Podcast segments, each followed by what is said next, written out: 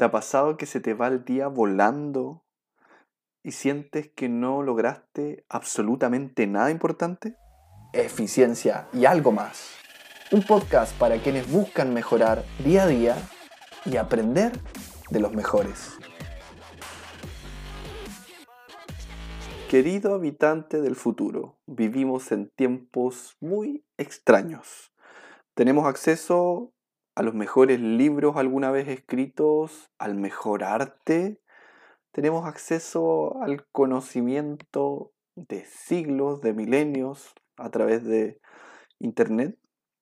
Sin embargo, nos perdemos en un océano de distracciones y en cosas que no necesariamente aportan a nuestro crecimiento. Podríamos decir que en cierta forma somos una horda de distraídos.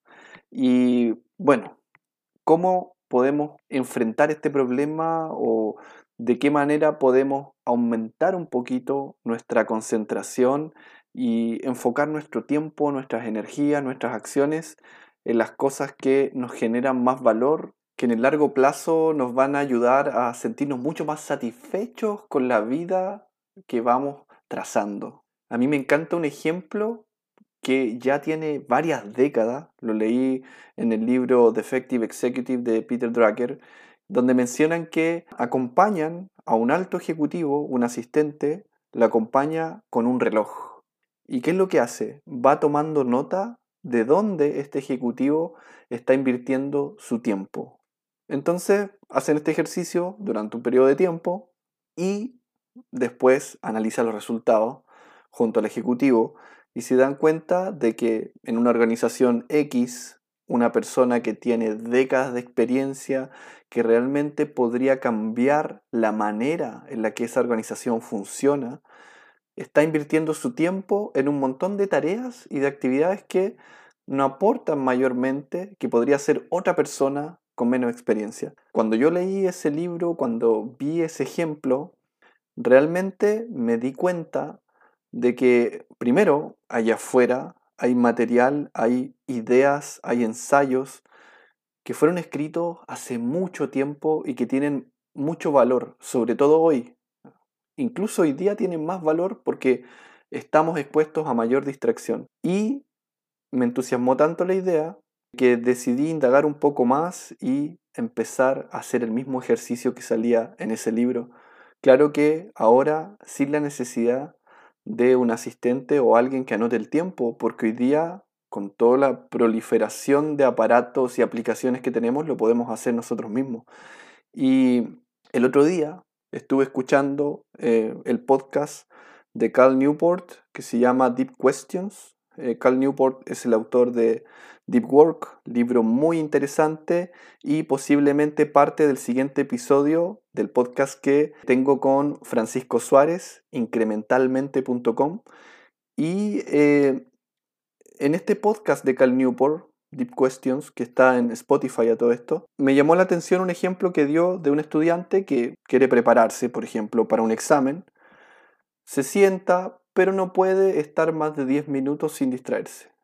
Yo creo que eso hoy día es una realidad transversal. Cuesta mucho concentrarse y sentarse a hacer algo sin interrupción porque tenemos el celular, tenemos el computador, un montón de cosas que podemos hacer, podemos entrar a redes sociales, etc. O sea, estamos llenos de distracciones y eh, cuesta mucho hoy día que una persona se siente y trabaje durante horas en una cosa.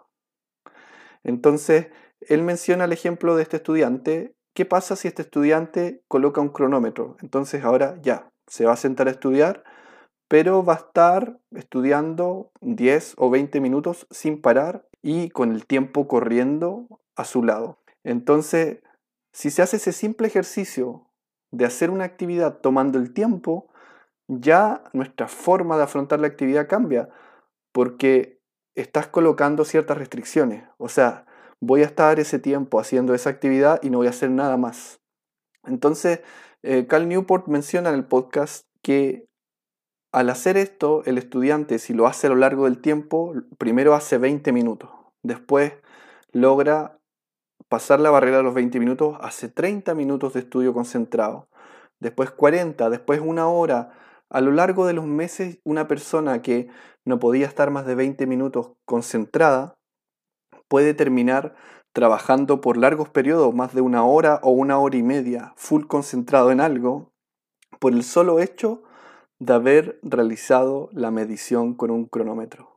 O sea, el solo hecho de yo colocarle una medición a esto, a mi actividad concentrada, ya hace un cambio tremendo en mi nivel de motivación, en mi concentración y ya me desafía a mí mismo a mejorar esa métrica. Porque la idea es que, claro, estás tomando el tiempo y cada vez que te distraes, tienes que parar el cronómetro.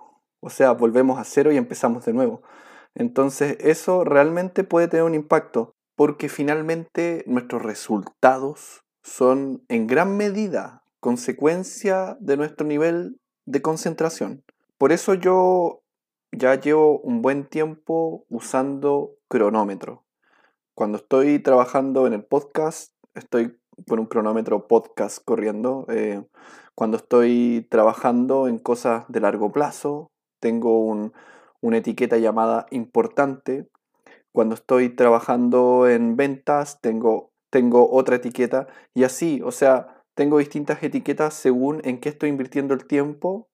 Los títulos de la etiqueta y las categorías eh, son algo que cada uno puede ir ordenando acorde a su propia necesidad, acorde a qué quiere maximizar o qué quiere medir, qué quiere evaluar, pero el solo hecho de estar trabajando de esta manera, con tiempo corriendo, te cambia radicalmente la forma de trabajar y te ordena. Sin mayor esfuerzo entras en un ciclo de orden porque es molesto tener que estar reseteando el cronómetro a cada rato, eh, que es lo que tendrías que hacer si estás cambiando mucho de una actividad a otra.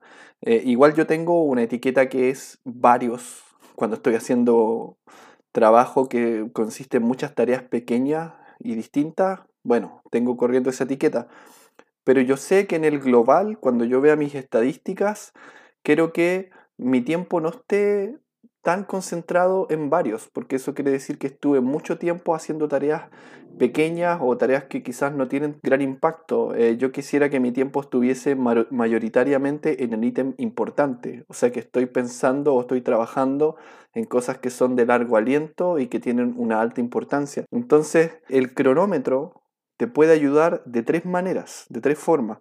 Primero puede aumentar tu concentración porque tú al tener el timer corriendo y no querer reiniciarlo, reduces tu impulso hacia la distracción. O sea, si tengo un cronómetro corriendo y estoy trabajando, no quiero entrar a Facebook o no quiero eh, hacer algo nada que ver con lo que estoy haciendo, no me quiero desconectar de lo que estoy haciendo porque tengo mi tiempo corriendo. Puede también ayudarte a maximizar esas actividades que pueden hacer la diferencia.